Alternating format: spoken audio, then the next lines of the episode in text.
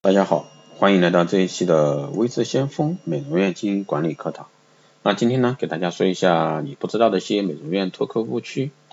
拓客呢是美容院经营中老生常谈的一个话题了。怎么样去拓客？为什么店里没有新客人？为什么活动啊进店的一个客人新客人不能后续消费？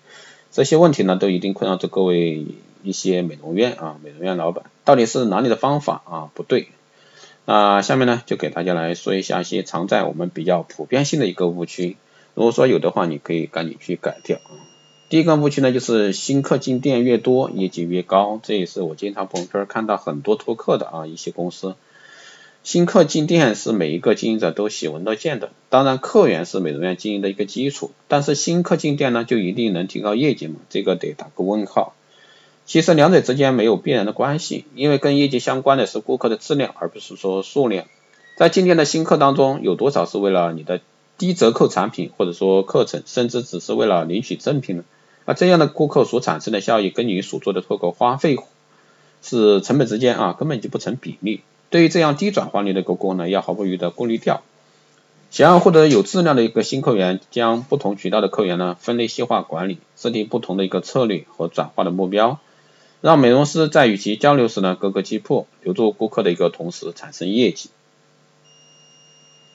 那第二个方面是新顾客进店就是体验产品。那对于新顾客来说，进店之初的体验和感受是非常重要的，因为直接就决定了他是否留在店里。那体验感受的好坏呢，就直接决定了顾客的转化率。但是很多的美容院经营者从和从业者啊都认为新顾客进店产产品的一个体验感受呢是很重要的。其实这个是不是很对啊？对于美容院消费者来说，顾客来说哈，产品的效果呢固然很重要，但是关心的还是环境、服务、感受。那这些体验是他们进入美容院消费很重要的一个原因。所以说新客进店体验不只是产品，更多的是服务啊。这也是我经常说的，服务体验好，那你这家美容院啊就能生存。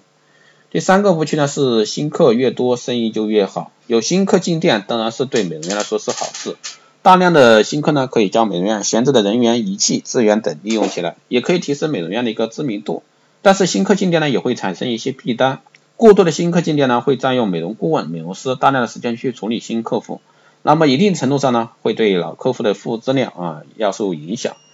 要知道，美容院的服务质量和客户数量是成反比的。通俗的讲，就是客户越多，服务质量就越不好。为了大量啊不明前途的客新客户，丢掉老客户是不是捡了芝麻丢了西瓜？当然，这里不是说可以忽视新顾客，但是呢，我们要做到服务啊，服务好每一位顾客，让每一位顾客呢服务体验不打折。第四个误区呢，就是有钱的客户就能消费得多。美容院的客户呢，都是在大商场、高级餐厅、名品店的一些高级客户，消费能力是很强。但是呢，其实有很多消费能力很强的客户，却并不在店里最有质量。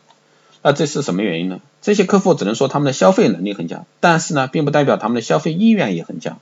简单来说，就是每个人的喜好不同，受顾客观念、工作习惯、偏好啊、生活区域、卡箱设置、服务体验等诸多因素呢，限制了这些顾客的转化。那其实，在这一块的话，后期啊，你可以从开店啊、装修、产品、仪器培训、托客、销售、人才管理、品牌推广等方面去做一些改善啊。当然，也可以去往。光电中心方面去引，因为未来一定是光电医美的天下，所以说一定是作为美美容业的经营管理人士来说，一定是追上时尚科技潮流的前沿，一定是一定这样才能去获得一个好的一个经营业绩。那以上呢就是今天给大家浅谈的几个啊美容院托客的误区，希望对大家有所参考。好的，这期节目就是这样，谢谢大家收听。如果说你有任何问题，欢迎在后台私信留言。也可以加微知先锋老师的微信二八二四七八六七幺三二八二四七八六七幺三，备注电台听众可以快速通过。更多内容欢迎关注新浪微博微知先锋获取更多资讯。如果说你对我们的服务有任何问题，欢迎在后台啊私信留言。当然，如果说你对我们的光电医美课程感兴趣的，也欢迎在后台私信微知先锋老师报名。好的，这期节目就这样，谢谢大家收听。如果说有任何问题，欢迎在后台留言。